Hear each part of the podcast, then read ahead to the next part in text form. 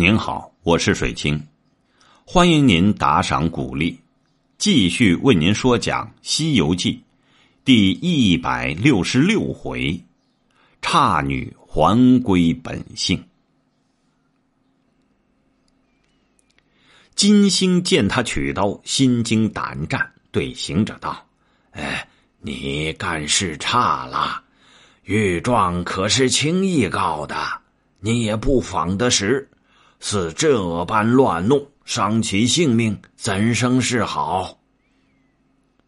行者全然不惧，笑吟吟的道：“嘿嘿嘿，老官放心，一心儿没事儿老孙的买卖原是这等做，一定先输后赢。”话说未了，天王抡过刀来，望行者劈头就砍。早有那三太子赶上前，将斩妖剑架住，叫道：“父王息怒！”天王大惊失色，咦，傅剑子以剑架刀，就当喝退，怎么反大惊失色？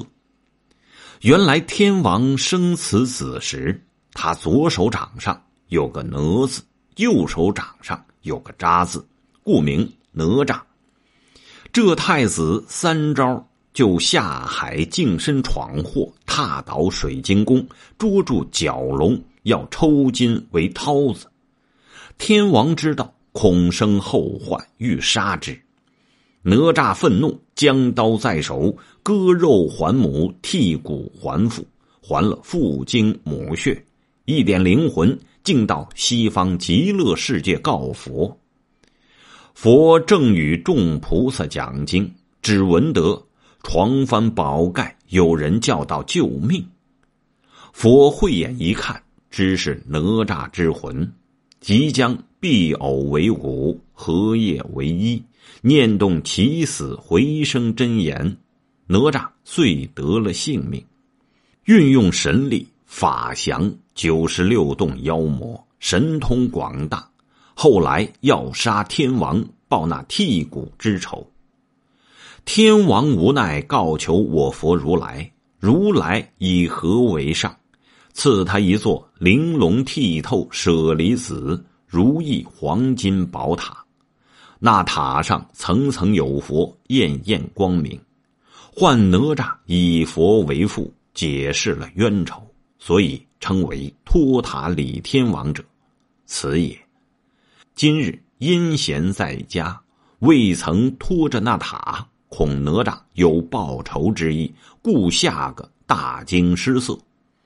却即回首向塔座上取了黄金宝塔，托在手间，问哪吒道：“孩儿，你以剑架住我刀，有何话说？”哪吒弃剑，磕头道：“父王。”是有女儿在下界。天王道：“孩儿，我只生了你姊妹四个，哪里又有个女儿？”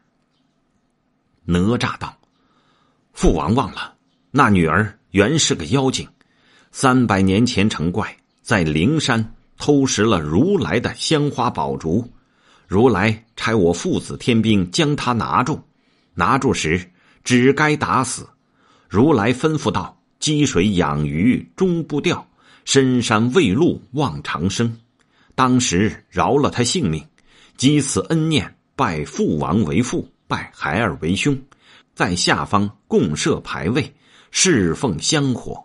不期他又成精，陷害唐僧，却被孙行者搜寻至巢穴之间，将牌位拿来，就作名告了御状。此事结拜之恩女，非我同胞之亲妹也。天王闻言悚然惊讶道：“孩儿，我失望了。他叫做什么名字？”太子道：“他有三个名字。他的本身出处唤作金鼻白毛老鼠精，因偷香花宝烛，改名唤作半截观音。”如今饶他下界，又改了，唤作帝勇夫人是也。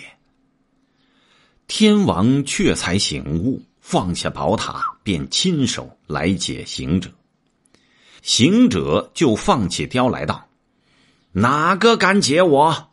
要便连绳抬去见驾，老孙的官事才赢。”慌得天王手软，太子无言，众家将娓娓而退。那大圣打滚撒赖，只要天王去见驾。天王无计可施，哀求金星说个方便。金星说道：“哎，古人云万事从宽，你干事儿忒紧了些，就把他捆住，又要杀他。这猴子是个有名的赖皮，你如今叫我怎的处？若论你令郎讲起来，虽是恩女，不是亲女。”却也晚亲义重，不拘怎生折变，你也有个罪名。天王道：“老星怎说个方便，就没罪了。”金星道：“我也要和解你们，却只是无情可说。”天王笑道：“哈哈，你把那……”奏招安受官衔的事说说，你也罢了。真个金星上前，将手摸着行者道：“哎，大圣，看我薄面，解了绳，好去见驾。”行者道：“老官儿不用解，我会滚法，一路滚就滚到也。”金星笑道：“哈哈，你这猴儿。”忒嫩寡情，我昔日也曾有些恩义到你，你这些些事儿就不依我。行者道：“你与我有甚恩义？”金星道：“哎，你当年在花果山为怪，降虎伏龙，强消死劫，聚群妖，大肆猖狂。”上天欲要擒你，是老身立奏，降旨招安，把你宣上天堂，封你做弼马温。你吃了玉帝的仙酒，后又招安，也是老身立奏，替你做齐天大圣。你又不守本分，偷桃倒酒，窃老君之丹，如此如此，才得个。无灭无生，若不是我，你如何得到今日？行者道：“古人说得好，死了莫与老头同墓，干净会接挑人。我也只是做弼马温闹天宫罢了，再无甚大事。也罢也罢，看你老人家面皮，还叫他自己来解。”天王才敢向前解了缚，请行者着衣上座，一一上前施礼。行者朝了金星道：“老官儿何如？我说先输后赢，买卖原是这等做。快催他去见驾，莫误了我的师傅。”金星道：“莫忙，弄了这一会子。”也吃中茶去。行者道：“你吃他的茶，受他的私，卖放犯人，轻慢圣旨，你得何罪？”金星说道：“啊啊，不吃茶，不吃茶，连我也赖将起来了。李天王，哎，快走，快走！”天王哪里敢去？怕他没得说，做有的。放起雕来，口里胡说乱道，怎生与他折辩？没奈何，又央金星教说方便。金星道：“呃，我有一句话，你可依我？”行者道：“绳捆刀剁之事，我也通看你面还有甚话？你说，你说，说的好就依你，说的不好莫怪。”金星说道。一日官司十日打，你告了御状，说妖精是天王的女儿，天王说不是，你两个只管在御前折辩，反复不已。我说天上一日，下界就是一年，这一年之间，那妖精把你师傅陷在洞中，莫说成亲，若有个喜，花下儿子，也生了一个小和尚，却不误了大事。行者低头想到：“嗯，是啊，我离八戒、沙僧。”只说多食饭熟，少食茶滚就回。今已弄了这半回子，却不迟了。老官儿，既依你说，这旨意如何回缴？金星道：“呃，叫李天王点兵，同你下去降妖，我去回旨。”行者道：“你怎么样回？”金星道：“我只说。”原告脱逃，被告免提。行者笑道：“哈哈哈哈好啊，我倒看你面情罢了。你倒说我脱逃，叫他点兵在南天门外等我，我即和你回旨缴状去。”天王害怕道：“呃，他这一去，若有言语，即臣辈君也。”行者道。你把老孙当什么样人？我也是个大丈夫，一言既出，驷马难追，岂又有无言顶你？天王即谢了行者，行者与金星回旨，天王点起本部天兵，径出南天门外。金星与行者回见玉帝道：“现唐僧者。”乃金鼻白毛老鼠成精，假设天王父子牌位，天王之之已点兵收怪去了，望天尊赦罪。玉帝已知此情，降天恩免究。行者即返云光，到南天门外见天王、太子、布列天兵等候。那些神将风滚滚、雾腾腾，接住大圣，一起坠下云头，早到了陷空山上。八戒、沙僧眼巴巴正等，只见天兵与行者来了。呆子迎着天王施礼道：“呃，累己累己。”天王道：“天蓬元帅，你却不知。”只因我父子受他一炷香，致令妖精无礼，困了你师傅，来迟莫怪。这个山就是陷空山了，但不知他的洞门还向哪边开。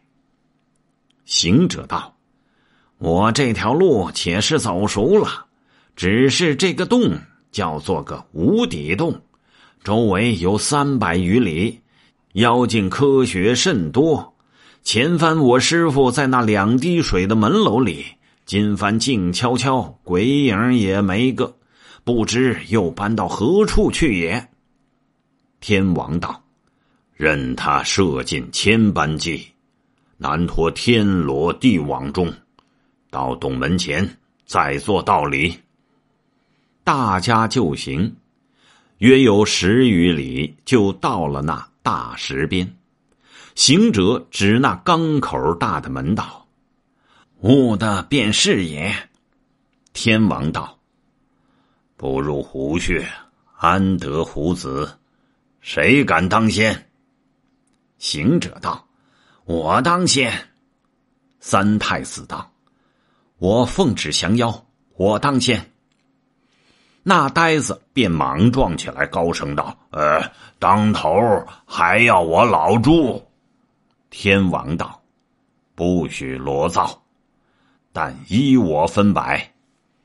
孙大圣和太子统领着兵将下去，我们三人在口上把守，做个里应外合，叫他上天无路，入地无门，才显些些手段。”大家都答应了一声“是”。你看那行者和三太子点了兵将往洞里只是一溜，架起云光闪闪烁烁，抬头一望，果然好个洞啊！依旧双轮日月照般一望山川，珠渊玉井暖涛烟，更有许多堪羡。叠叠朱楼画阁，旖旎赤壁青田，三春杨柳九秋莲，雾的洞天罕见。顷刻间，停住了云光，径到那妖精旧宅。挨门搜寻，吆吆喝喝，一重又一重，一处又一处，把那三百里地草都踏光了。哪见个妖精？哪见个三藏？都只说这孽畜一定是早出了洞了，远远去了。哪晓得在那东南黑角落上望下去，另有个小洞，洞里一重小小门。一间矮矮屋，盆栽了几种花，沿傍着树杆竹，黑气氤氲，暗香馥馥。老怪设了三藏，搬在这里逼住成亲，只说行者再也找不着，谁知他命何该休？那些小怪在里面，一个个急急骚骚，挨挨促促。中间有个大胆些的，伸起颈来，往洞外略看一看，一头撞着个天兵，一声嚷道：“在这里！”那行者恼起性来，拈着金箍棒，一下闯将进去。那里边窄小，窝着一窟妖精。三太子纵起天兵，一齐拥上，一个个哪里去躲？行者寻着唐僧和那龙马和那行李，那老怪寻思无路，看着哪吒太子，只是磕头求命。太子道：“这是谕旨来拿你，不当小可。我父子只为受了一炷香，险些儿和尚拖木头做出了寺。哼声天兵取下缚妖锁，把那些妖精都捆了。”老怪也少不得吃尝苦楚，反云光一齐出动。行者口里嘻嘻嘎嘎，天王撤开洞口，迎着行者道：“金帆，却见你师傅也。”行者道：“多谢了，多谢了。”就引三藏拜谢天王，赐级太子。沙僧八戒只是要碎刮那老精。天王道。他是奉谕旨拿的，轻易不得。我们还要去回旨呢。